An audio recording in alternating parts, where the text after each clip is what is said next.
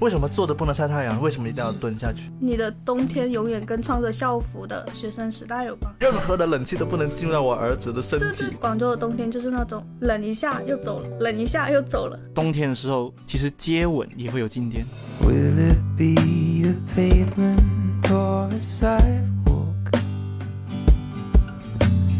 When I finally 大家好，欢迎来到不把天聊死，我是仙草我，是 Blake，我刹车，这里是气温二十一度的广州冬日分会场。今天哪有二十一度啊？今天有二十一度，今天很热。我出门的时候特意看了一下气温。博客有一些朋友其实是杭州啊、上海的嘛，就不在广州的朋友可能不知道，这周末其实作为广东人有一种被孤立的感觉，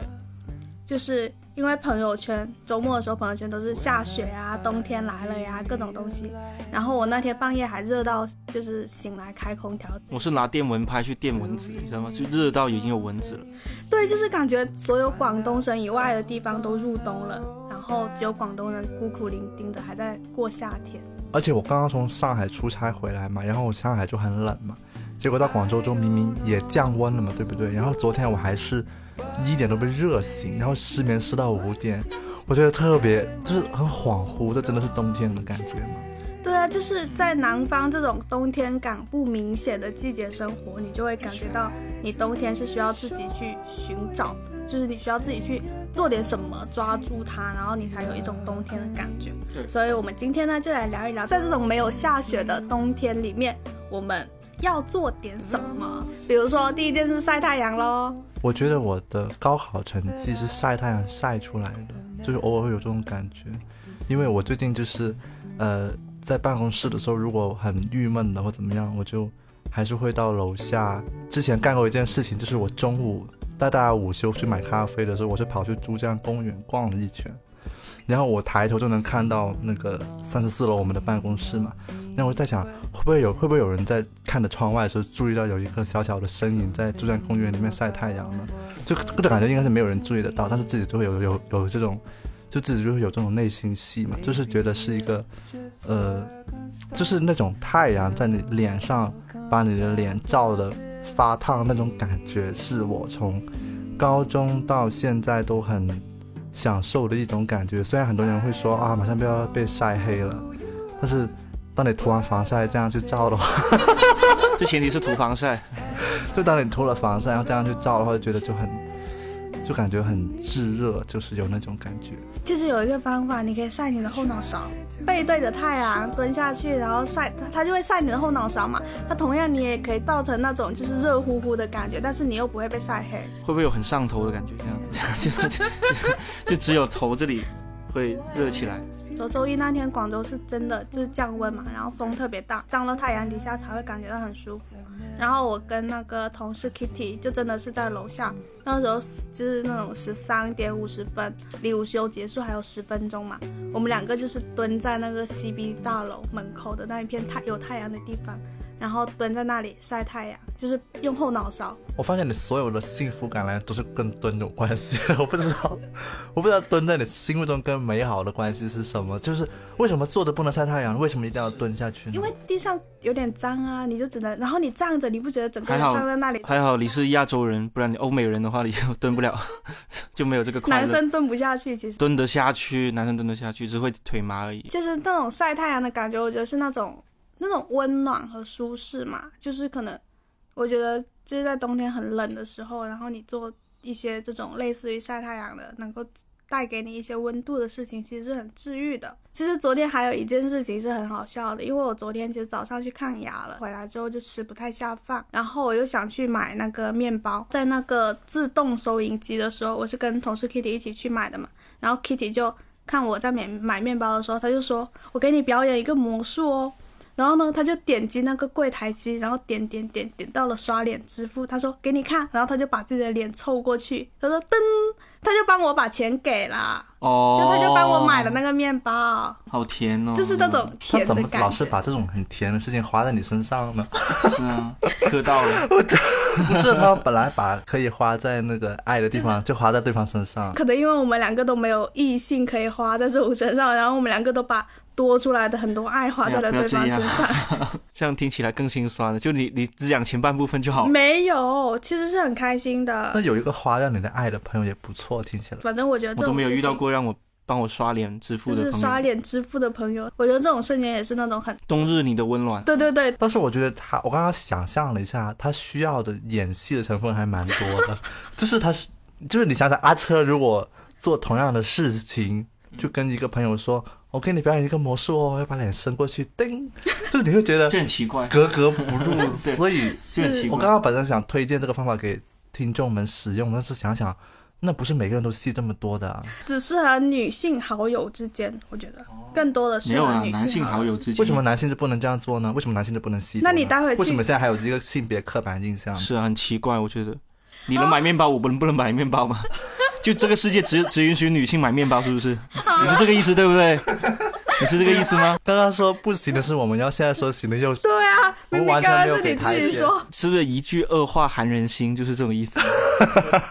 好了，话都被你们说完了，他只是在开玩笑，各位男生女生不要被我们冒犯到。就男生女生都可以叮刷脸支付哦。好了，那你们两位最近有没有这种冬日温暖时刻啊？其实我想到的是去年，可能是因为今年还没有正式有那种很冷、很冷、很冷的感觉。其实跟温暖也没啥关系，就是我的一个仪式感。去年冬天，我不知道你们记不记得，非常的冷，是冷到在广东都接近零度了的程度。然后我回顺德家嘛，我就开始鼓起勇气去洗澡。我还以为你爸又来了，不是我爸，我爸没有来，我爸在他的房间里面洗澡，我也在我自己房间里面洗澡。然后呢，我进去之后就是挺开心的嘛，洗了个很热乎乎的热水澡。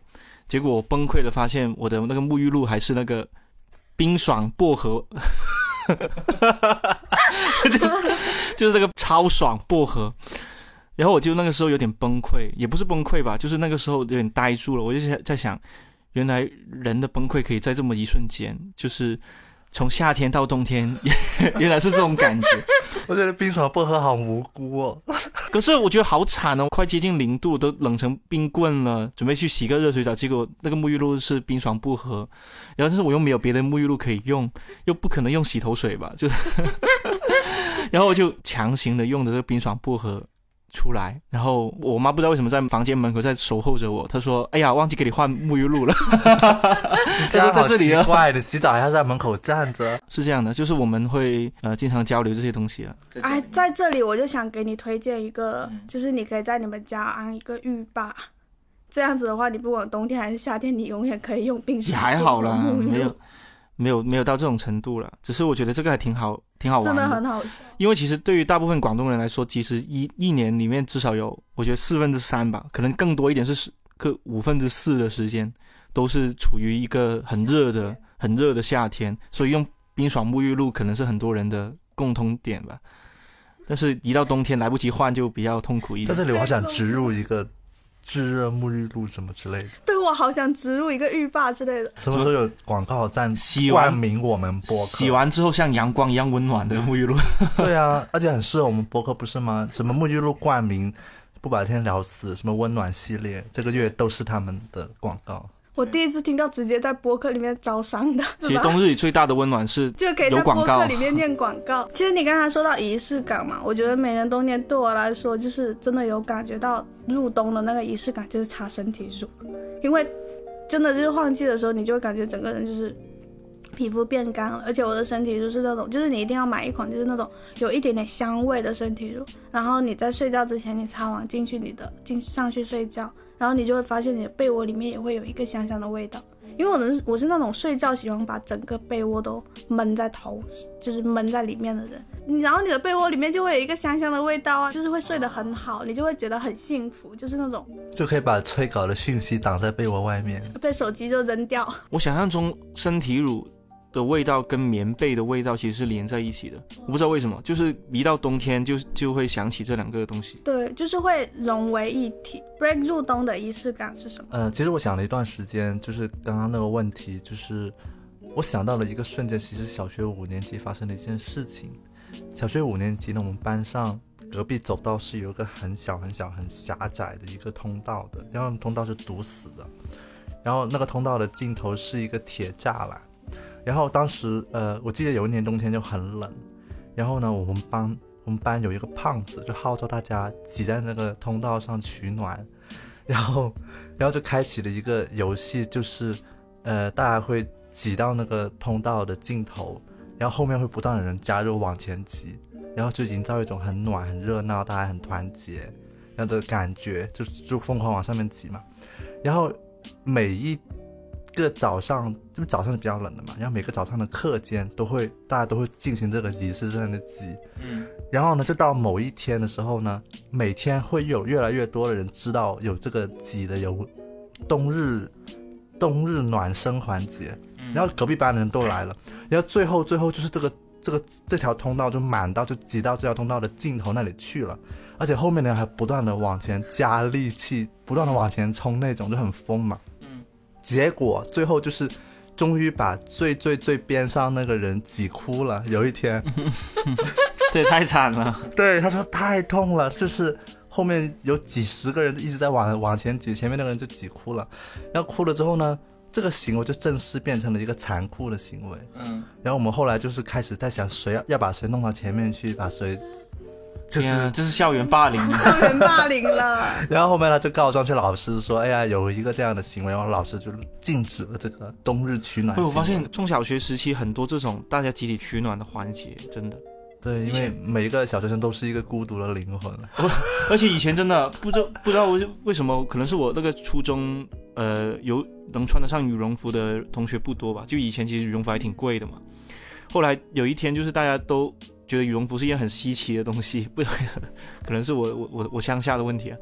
大家就纷纷的去摸摸一个朋友的，呃，摸一个同学的羽绒服，把他那个羽绒服的那个皮摸摸破了，然后他羽绒就往往往外面掉，然后大家会拽，是拽，然后他棉花撒了一地，那那朋友在哭，他说不知道晚上回去被妈妈骂，好惨啊！你们的集体取暖行为为什么最后都会变成霸凌行为？是就变成霸凌了，他羽绒服被抽剩的变成一件背心，就 那么薄。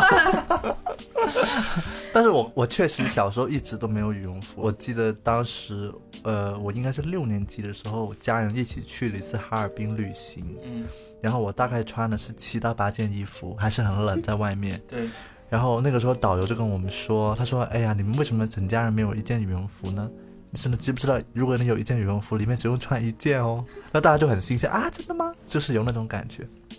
就是，然后我就。在想，就回到刚刚的故事，我就在想，冬日就是有过那么一个取暖的高潮的记忆之后，就好像一直在寻找回类似的感觉，有点这种感觉。哇，你们知道，在学生时代，特别是。中学时代吧，在冬天取暖的我的一个回忆是什么吗？就是在以前，有可能是你跟喜欢的人最有可能会有 skinship 的一次机会。以前在中学时期，大家都很冷嘛，就课教室里面又没有暖气，又很冷，大家可能穿的很厚，但是手手脚还是冰冷的。然后呢，大家当时很喜欢做一件事情，在做课间操的时候，把手放在。就是大家会戴那种呃连帽衫，然后把校服穿在外面，连帽衫就露在外面，然后就把那个手放在那个连帽衫的下面，帽子下面那里就很暖。天哪，这个太有共鸣了，这个动作，这个这很有共鸣。然后那个东西是我愿意称之为是中学时代最强暖手宝，就是把手放在别人的帽子，是，而且当时真的很大家很流行把那个连帽衫穿在外面嘛，所以就几乎。只要你没有连帽衫，你都得去买一件，已经到了这种程度。然后后面呢，就是一开始是变成，其实只有男生跟男生在在那里，就是比如说呃前一前一后做课间操的时候取暖。到后面呢，开始有一些男生，开始有一些男生很主动的，就是比如说啊，班上有一个喜欢的女生，然后呢就开始说，哎，又不知道怎么跟她搭讪，然后呢就看到所有人都把手放在别人的连帽衫下面，他就正这。马上冲过去，把那个手放在那个连帽衫的下面，然后，但当然就是可能是因为大家都是同学嘛，就大家不会觉得有多冒犯。但是因为当当时大家真的很纯粹，就觉得只是单纯取暖。但是我觉得有可能在中学时代那个那一那种接触是离自己喜欢的人最近的一次接触。其实还有一种更近的接触，就是那时候不是冬天，大家手都很冰嘛，然后你就会。特就是你就会去捉弄同学的时候，你就会把手就是很冰的手，然后放到他的脖子这里，只是去就是去弄一下脖子，他就会冰的被炸起来那种。特别你可能去，就是你去完厕所，然后洗完手之后，那个手就冷水泡过更冰。然后我们特别喜欢这样子去捉弄同学，然后就是对喜欢的人的时候，就会你也会那种天哪，我的手真的很冰，你试一下，然后就把手捂到他的脸上，然后他就会被就是会冰到没有。我有朋友做过这件事情，对于喜欢的女生，结果被记过了，真的，就是因为被炸起来，整个那个女生就是是那种很熟悉、很亲密的朋友，你才会去炸她的，不然你不熟的人，你去弄她，她一定会生气啊。就是你越熟的朋友，你越喜欢去捉弄。但是我们以前校运会的时候试过石头剪刀布，输的话去弄一下老师，就是那种石头剪刀布输了，就把手放在老师脖子后面说：“老师好。你们顺德的中学都有这种风气”，是，哎，我觉得说到说到这个，呃，冬天就不得不提我们学生时代的校运会。我觉得校运会真的是一个非常棒的一个集体回忆。你知道我们这种小学小学 是没有校运会的吗？没事，你们没有校运会，我们就不跟你们聊嘛，我就跟有校运会的人聊。主要是冬天，大家都真的很爱凑在一起，我觉得是真的，因为以前真的没有那种暖气，没有那种很厚的衣服，很暖、很保暖的衣服。然后比如说男生跟男生，女生跟女生就很爱大家凑在一起聊八卦什么的嘛。然后我记得，我记得以前高中校运会的时候。我们很很爱一群人凑在一起，然后讨论隔壁班的帅哥，就是一群男生，对一群男生说，哇，他们要跳远了，我要去看他。然后就一群男生躲在那个柱子后面凑在一起，就看那个帅哥跳远，就很奇怪。但是但是有个很下头的场景，就是那个帅哥跳完远之后不是进沙子了吗？脱了个鞋，结果那个袜子是一个很丑的米米老鼠的袜子，就马上下头了。等一下，算了，帅哥也不怎么值得追。你们这群男生，你们上什么头啊？啊，我不知道，就我也觉得，我当时男生也会有中学的偶像，是真的吗啊，真的有。会把自己的男同学当做自己的偶像？有啊，，很多很多。我觉得这个东西其实是一种仰慕的情绪，特别是男生对于运动好的男生是比较仰慕的。那我觉得刚刚很很有趣，你不觉得一聊到冬天，很多莫名其妙的记忆，本来是播客计划外的记忆，全部被冒出来了，感觉还蛮有意思的。而且很多都是学生时代的，就是你的冬天永远跟穿着校服的学生时代有关系。对，我觉得冬天是一个很适合怀念或者说回忆的一个季节。而且我觉得冬天的时候，你就发现整个人都不那么孤僻了，因为你很想要跟朋友们一起玩。就是我所有的都是回忆想起来，我就会觉得啊，就是跟朋友一起度过的，或者跟家人一起度过，就是会那种忍不住向人群靠近的那种感觉。我有一个感觉，不知道你们有没有同感啊？我前几天发了一条微博，是说我早上呃坐地铁上班，然后其实我是从南站坐过来嘛，就坐了大概一个多小时。我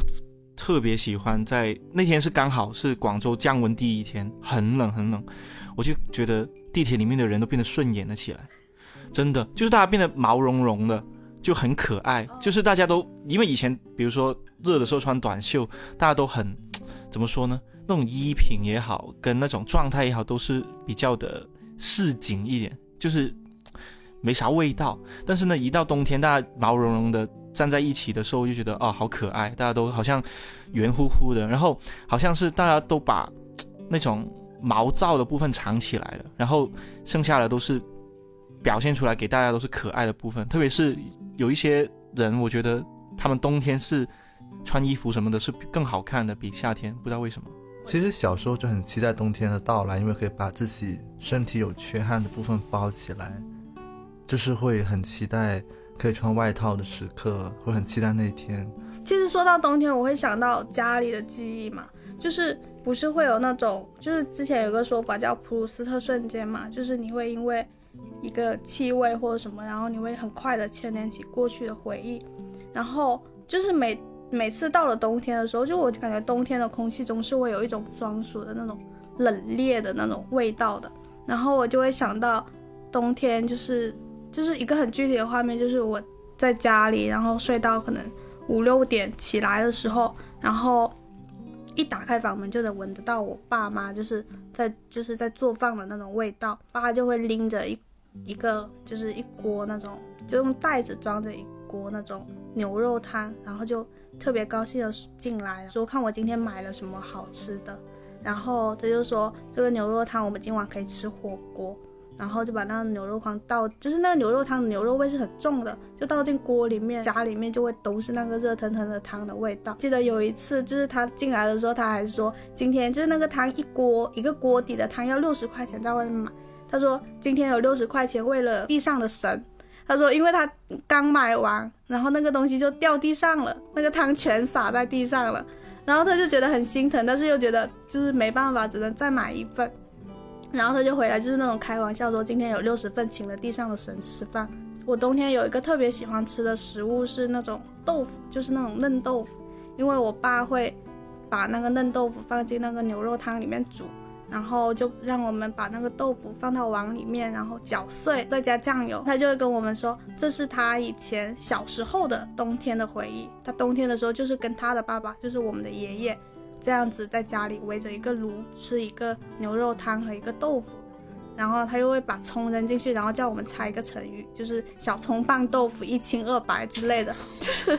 我爸很喜欢讲这些烂梗之类的。一到冬天，我就会特别想到这种，就是跟家里一起凑在一起吃一个牛肉汤的回忆。我就觉得就是那种很温馨的感觉，就是一直会留在你的记忆里面。如果挺好的，冬天想到的第一个时间是温馨的感觉。对，就是很温馨。关于气味，我能够想起什么？因为我不是说我很喜欢中午去晒太阳吗，然后我觉得晒太阳可以放松嘛。然后我想起以前你们不是有那种连帽衫时刻吗？我是中学、初中的时候，我很喜欢跟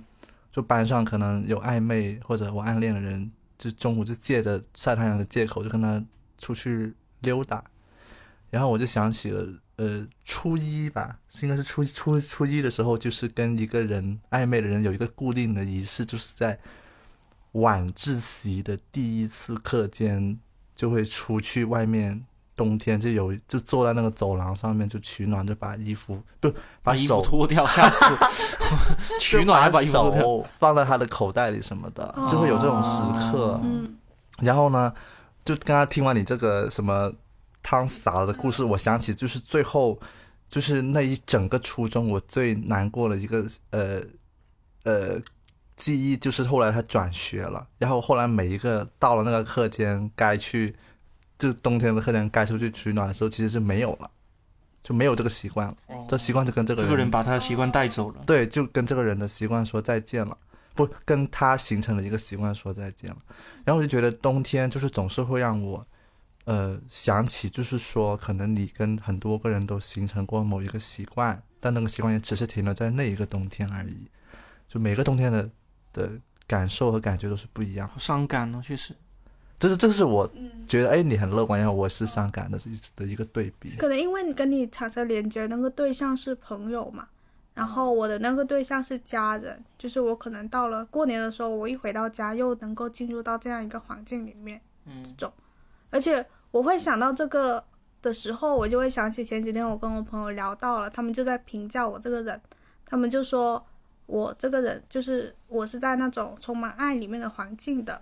然后他就，然后另外一个朋友说，所以他现在长成这样子也不会觉得奇怪。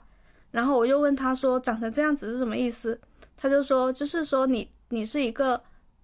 会很主动发现很多事情的可爱之处的人。他说是因为你可能从小你是接受过很充分的爱和尊重的，所以你也会这样子去对待别人。然后我就会想起就是在家里面的这些回忆，就是可能以前会一反复的去反刍那些什么呃原生家庭啊对你的不好的影响啊什么什么的，然后有时候就会忘记掉一些这种比较温馨的时刻，然后其实这些温馨的时刻也在你身体上发挥过作用，嗯，我觉得是这样子的。那我突然又想起了一个关于家庭的温馨我，就是想起冬天的时候，我妈很喜欢做的一件事情，就是把衣柜里面所有厚的衣服翻出来，然后往我身上套，然后再把再往我脖子上套一个围巾，要紧紧的卡住，就是感觉任何的冷气，扎这样。对，任何的冷气都不能进入到我儿子的身体，然后就然后我就说很热啊，有一种感觉，你妈永远觉得你穿少了一件衣服。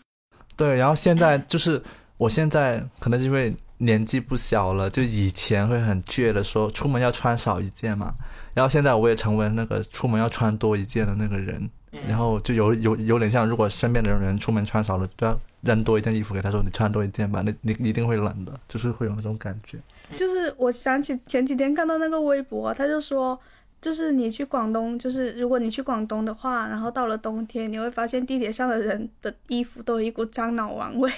是啊，就是放在衣柜太久了，对对对，那种很厚的衣服，然后放很久，就会有也会有这股气味而。且一年可能只能穿那么几天，很快就又 又升温了。一个星期，我刚才还在跟左右聊说，问他说长沙的冬天冷不冷，他就说就会一直很冷。我说广州的冬天就是那种冷一下又走了，冷一下又走了，就是那种气温，感觉就是那种气温撩你一下，然后让你冷下去了，然后你快要就是你正要投入那种冷的氛围里面的时候，然后他就走了。很像暧昧的人，像极了仙草的感情经历，对，很像。他好像只是短暂的撩你一下。这真的会有这种记忆跟冬天，就是跟就是冬天的气味回忆嘛。我不知道你们知不知道静电的味道是怎样？静电也你们、你们、你们有有你们知道静电的味道吗？就是有一种烧焦的、烧焦的那种感觉，小小脚烧焦、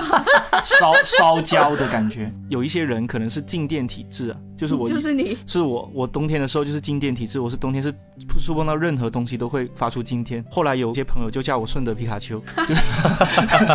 就是因为我接触到什么东西都会被电一下。去年我被他电了超多次，是就只是不小心碰到，我我我后来。百我后来百度了一下，发现这是一种缺维生素 D 的表现，就是它是可以解释的。其实有时候跟静电体质的人谈恋爱是一件非常苦恼的事情，特别是到了冬天，就是两个人连牵手都不敢牵，就是因为一碰到就会被电，一碰到就会电。然后以前就觉得是爱情，后来就觉得是烦恼，就是就真的是很难牵手，而且只能戴手套这样子牵，戴手套也有静电，就很就 戴手套也会，就是有曾经试过，就冬天去约会，过了半个小时之后，觉得焦焦的那个手，就是有 点有点烧烧焦的味道。然后还有另外一个点就是，呃，冬天的时候，其实接吻也会有静电啊，啊，啊。两位想必是没有这个经历，而且而且触碰到对方。就触碰到对方嘴唇的时候，被电了一下，那种感觉是很很生气，但是又很好笑，就那种我想亲他一下，结果亲了他一下之后，发现哇，电了一下，两个人我瞬间往后退，就是那种很 drama，但是又很真实的那种。确实跟我们差很多哎、因为主要是经历不一样。以前冬天，特别是在学校的时候吧，大学的时候就很爱 两个人出去散步，晚上去去其他学校散步，我也不知道为什么不在自己学校散步，自己学校怕撞到熟人吧，就去别的学校散步，然后。散步的过程中就很容易会有静电嘛，就很烦。两个人一边吐槽：“哎呀，你不要电我了。”就是又一边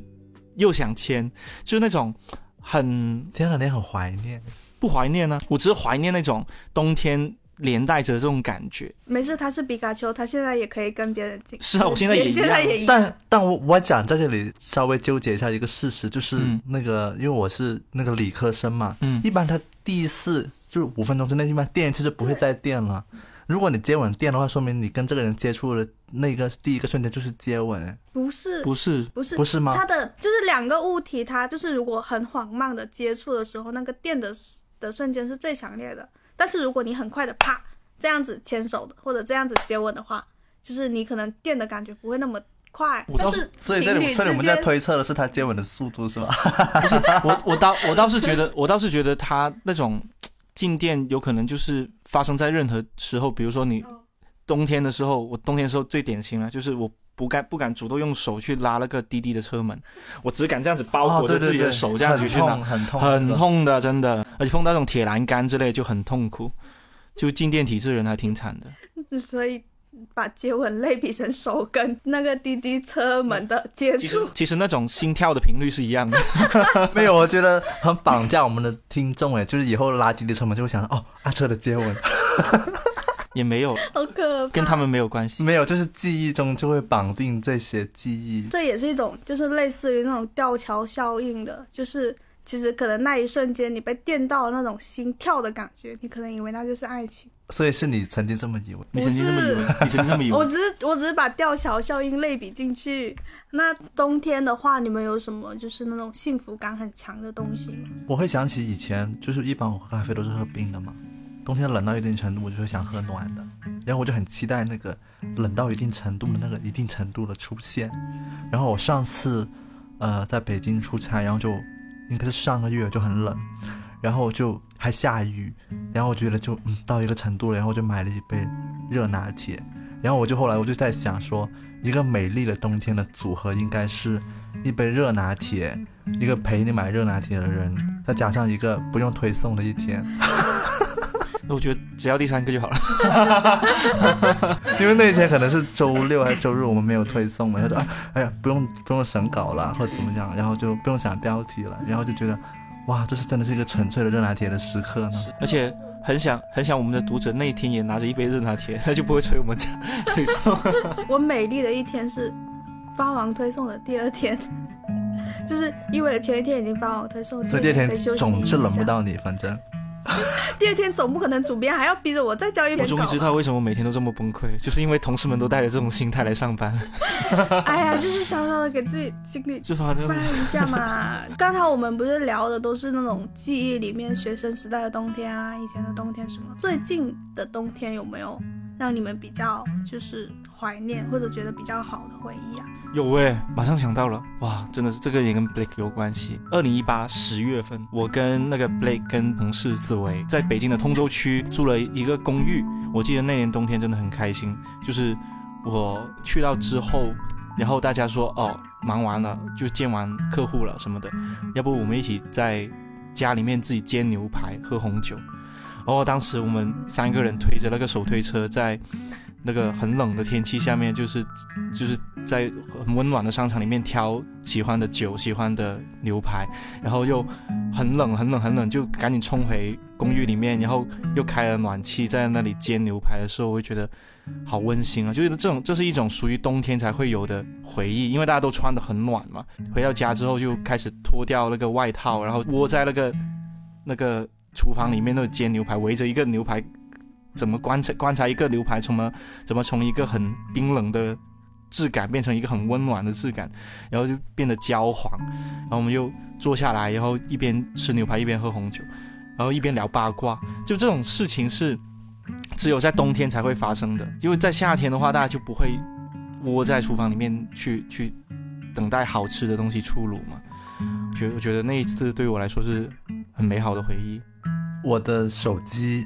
偶尔会给我推当时的记忆的照片，什么什么 moment，然后他就会推我们当时的合照自拍，然后我觉得嗯挺会挑的嘛，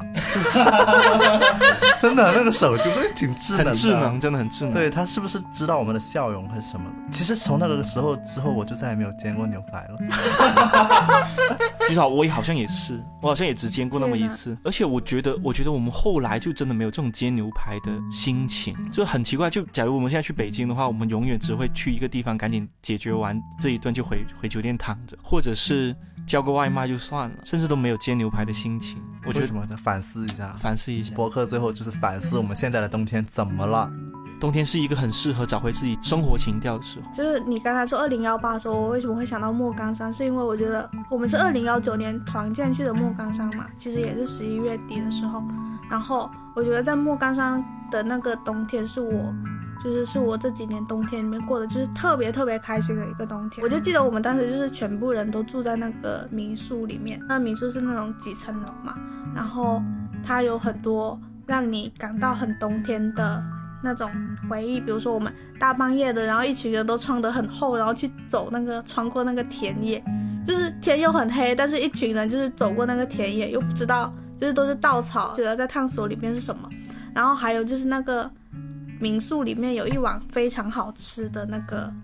热的汤面，就是当时我记得就是有个同事还特意让那个阿姨就是说，哎，你待会可不可以在楼下就是叫我们说。大家可以吃下楼吃饭了，就是就是让我们有那种家的感觉的那种。然后当时那个阿姨就真的就是在楼下说啊，大家可以吃饭了，一群人就从上面就是跑下来，然后在下面吃饭，然后每吃一口都特别夸张，就可能它其实并没有那么好吃到那种程度，但是每一口都要吃完之后就哇，这个东西太好吃了，这种感觉。围在一起，就是热乎乎的吃好吃的东西，大家聊得很开心，这种回忆就是那种很快乐的冬天的感觉。对，其实你刚刚说找回情调嘛，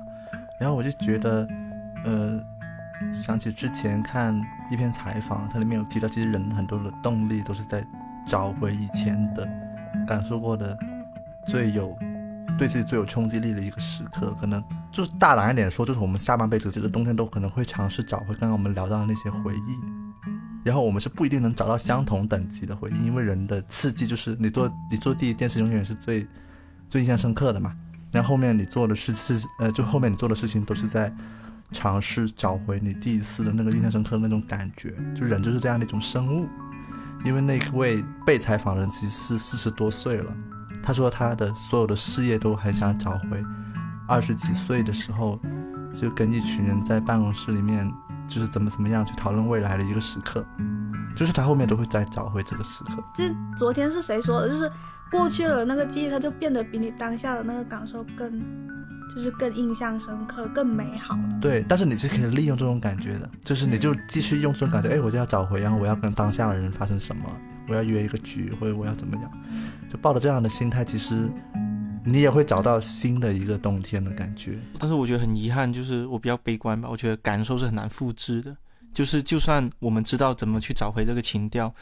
可能真的找回来的时候就没有当时那么开心。可能在冬天比较适合怀念，怀念一些自己以前很喜欢的一些生活的感受吧。我觉得，就冬天大家都很很很很爱怀念一些就是以前的一些 moment。我觉得是这样的。反而是夏天，大家好像都是在创造一些东西，就好像哦，我们一起去海边吧，我们一起去 怎么吧，就是一起创造一些回忆。那冬天好像又变成了一个怀念的。但我会复制某一样物品啊。去年的时候，我们去年是去了腾冲嘛，其实，在腾冲腾冲也挺开心的，而且腾冲当时住的我们住的酒店是有热牛奶服务的。我其实是一个不怎么喜欢喝牛奶的人，但是那时候在那个酒店里面，然后他每天晚上送，因为天气又很冷，然后每天晚上送来的那一杯热牛奶，在那个晚上让你觉得很治愈、很温暖。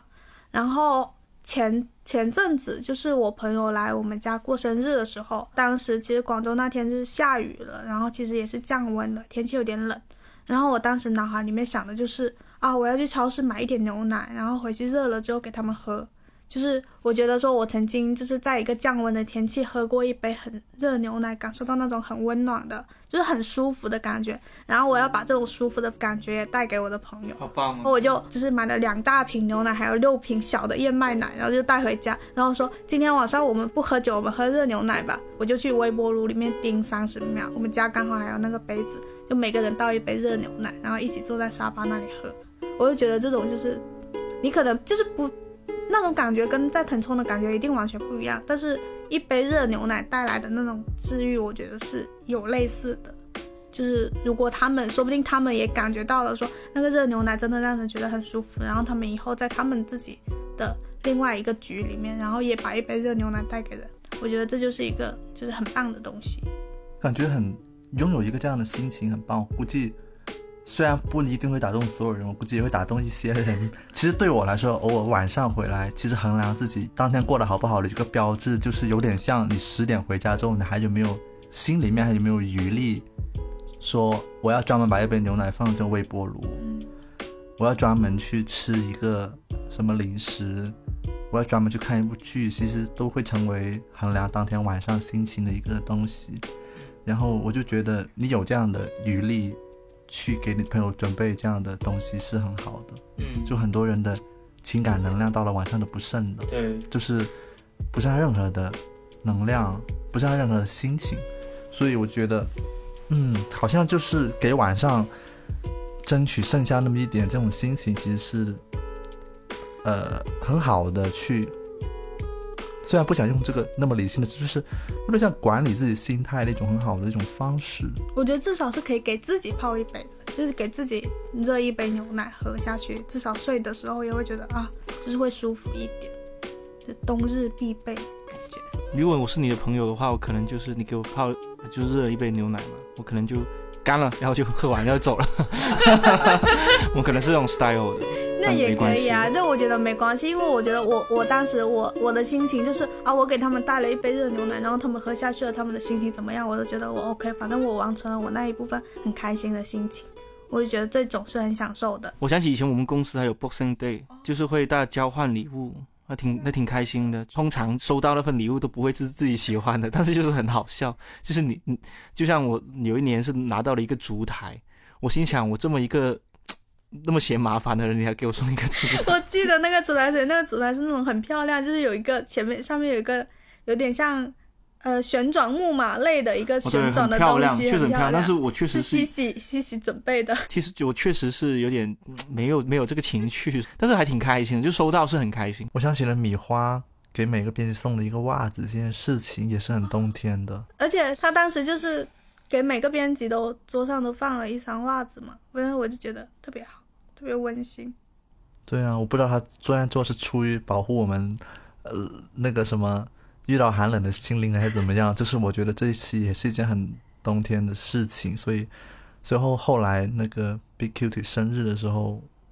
我也是在楼下说，哎，送什么呢？就送一个是双袜子吧，这样。不像说送给阿车呢，就送了一个睡眠喷雾，让他睡着。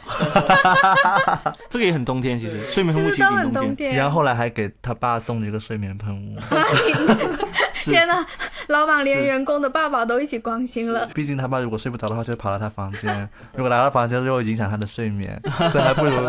跟给他和他爸都送所有影响睡眠的人都该拥有一个睡眠喷雾。睡眠喷雾。但是声明，这睡眠喷雾一般用了几天之后就失效了。那最后我们给大家推荐一部适合冬天看的温暖剧集吧，就是大家有什么就是适合冬天一个人躲在被窝里面看的。最近呢，有一个动画就引起了我的好胜心，就是那个国王排名。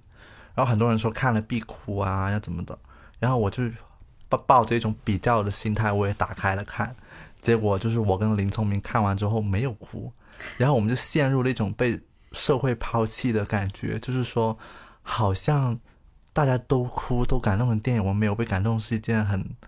很糟糕的事情。然后我们因为上周一起出差嘛，我就跟林聪明说，其实我看了《国王排名》，但是那天我没有哭，不知道是不是因为我那天心情真的太差了。结果林聪明就说：“天哪！”他说：“我活了这么久，我终于遇到一个看《国王排名》没有哭的人了。这太夸张了，就刚出没多久。人家才出了第四集，对，然后我其实其实是这样的啦，就是它确确实是很有很很很温暖的一个适合冬天看的的剧集啦，就是会有那种感觉。就是这个是我最近在在看的一个很适合看那种冬天看那种很可爱的动画嘛，这是我最近在看的。你呢？我其实有两部韩剧想推荐呢，好啊。一部是那个《海岸村恰恰恰》，就是虽然它是从秋天就是夏末的时候开始看的，但是我真的觉得它特别好看，而且它结尾的时候，我是真的那那一部我是真的看哭了，就是我很喜欢它结尾里面讲的一个东西，一句话就是说，呃，就是里面有一个男老奶奶，她就对那个男主角说，她说人呢要走到人群里面去，她说你不要把自己关起来，然后呢你要走到人群里面去，人跟人之间呢就像你背我，我背你一样，就是有这种很温暖的，就是那种氛围的感觉。然后还有另外一部呢，就是那个如果天气好的话，我会去找你。它是一部恋爱的甜甜的剧，但是它整部剧就是那种很冬天，就是那种雪地，然后书店，就是男生和女生之间都是那种气质比较温婉，然后不会很吵闹的剧。我就觉得就是很适合你冬天的时候，然后你一个人在被窝里面，感觉到自己心里被治愈了的感觉。就是这两部韩剧，觉得可以推荐大家去看。这部韩剧的那个编剧很像是我们经常在选题会上强调的，编辑们请多请走到人群当中，不然你就不然你就不知道大家想什么。太好了，这部韩剧，对啊，他说，因很为值得推荐给编辑看。他说有时人生很沉重，但是如果你走到人群里面的话，就会有就是你背我，我背你，大家就会一起。真的是这种感觉了。好温暖哦，对就是他说不要把自己关起来，特别是冬天的时候，如果你把自己关起来，然后你会觉得更孤独、更寒冷吧。嗯，我就不推荐了吧。我感觉我推荐的好像大家都看过 《一九八八》这，好，对我觉得《请回答一九八八》是一定冬天一定会去看的。其实我还没有看完，我几年前编辑就开始，我记得是几年前有一个编辑要写他，然后我说啊，那我一定要看，然后我看了很感动，但是我就是每一个冬天看一集，我现在还没有看完你。要你要二十年才能看完。那有二十